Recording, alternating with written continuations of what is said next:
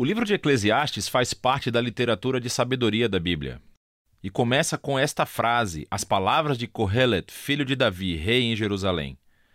Em hebraico, a palavra Kohelet significa alguém que reúne as pessoas. E nesse caso é para aprender, então é frequentemente traduzido em português como o professor, o mestre. E o mestre supostamente é um filho ou um descendente do rei Davi. E portanto há ideias diferentes sobre quem essa figura poderia ter sido. Muitos pensam que se refere ao rei Salomão, outros, talvez, a um dos últimos reis da linhagem de Davi.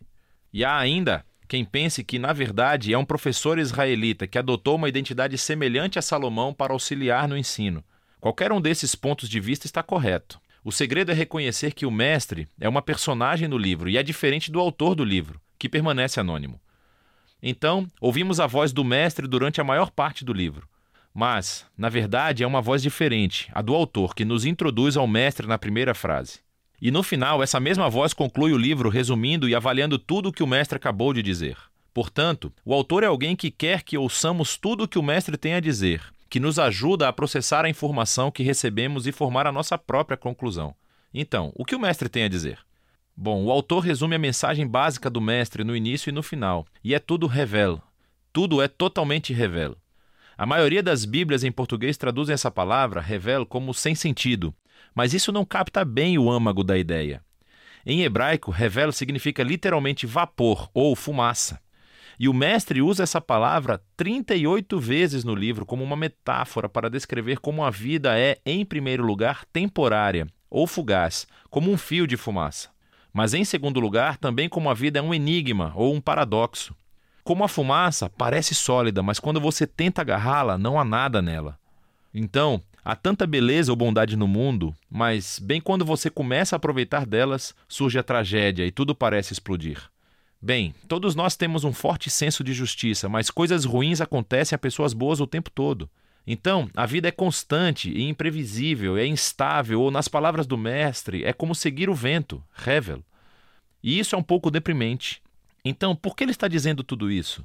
O objetivo básico do autor é marcar todas as maneiras em que tentamos construir significado e propósito para as nossas vidas à parte de Deus, e ele deixa o professor desconstruí-las.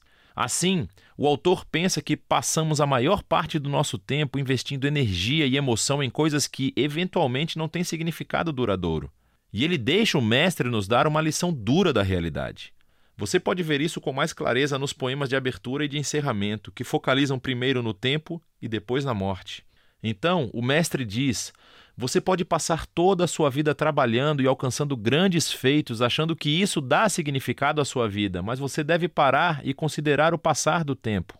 Porque para todo o esforço humano que existe no mundo, no final de contas, nada muda. Com certeza, desenvolvemos tecnologias e construímos nações que sobem e caem, mas vai escalar uma montanha e vê se ela se importa. Já existia muito antes de qualquer um de nós existir e continuará existindo muito tempo depois de nós. O que quero dizer é que ninguém vai se lembrar de você, nem de nada do que você fez daqui a 100 anos, mas aquela montanha continuará existindo. E as ondas estarão quebrando na praia, e o sol irá se levantar e se pôr. E assim o tempo acabará por apagar você e eu e tudo aquilo com que nos importamos. E se isso não é deprimente o suficiente, o mestre também não para de falar sobre a morte durante o livro inteiro, mas especialmente nesse poema perto do fim.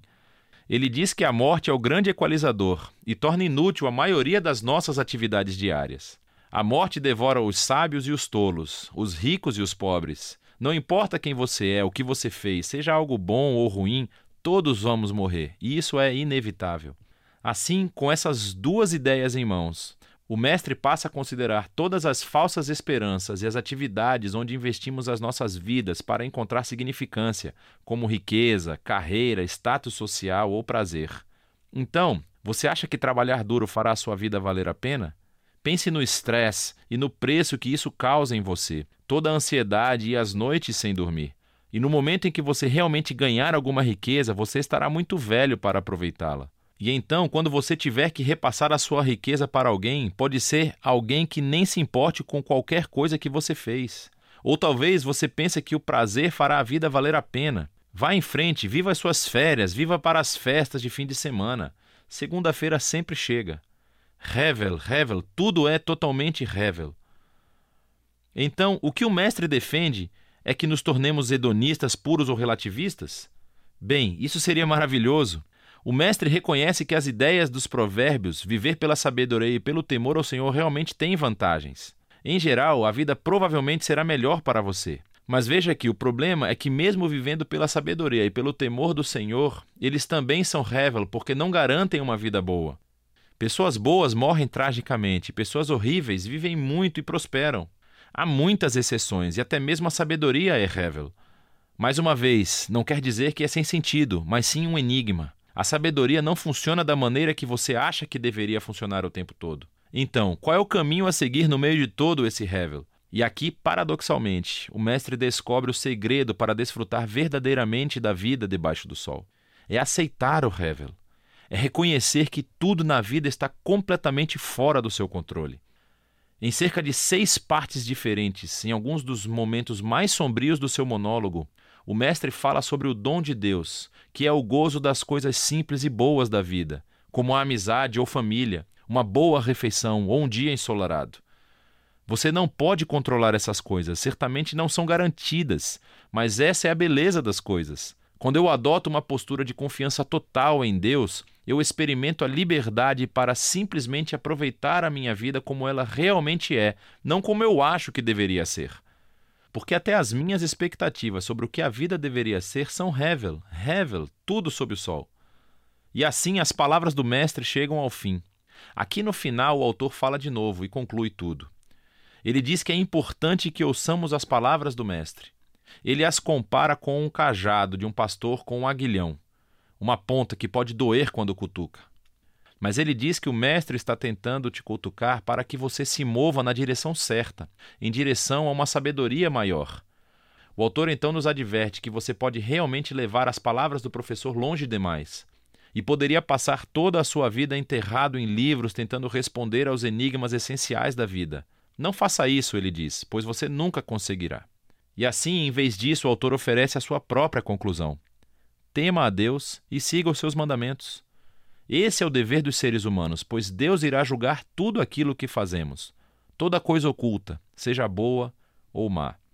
E assim, o autor acha que é bom deixar o mestre desafiar as suas falsas esperanças e lembra que o tempo e a morte fazem com que a maior parte da vida esteja completamente fora do seu alcance. Mas o que dá um verdadeiro significado à vida é a esperança do julgamento de Deus, a esperança de que um dia Deus irá limpar todo o conhecimento e trará a verdadeira justiça ao nosso mundo. E é essa esperança que deve alimentar uma vida de honestidade e integridade diante de Deus, apesar do fato de permanecer confuso com a maior parte dos mistérios da vida. E essa é a sabedoria do livro de Eclesiastes.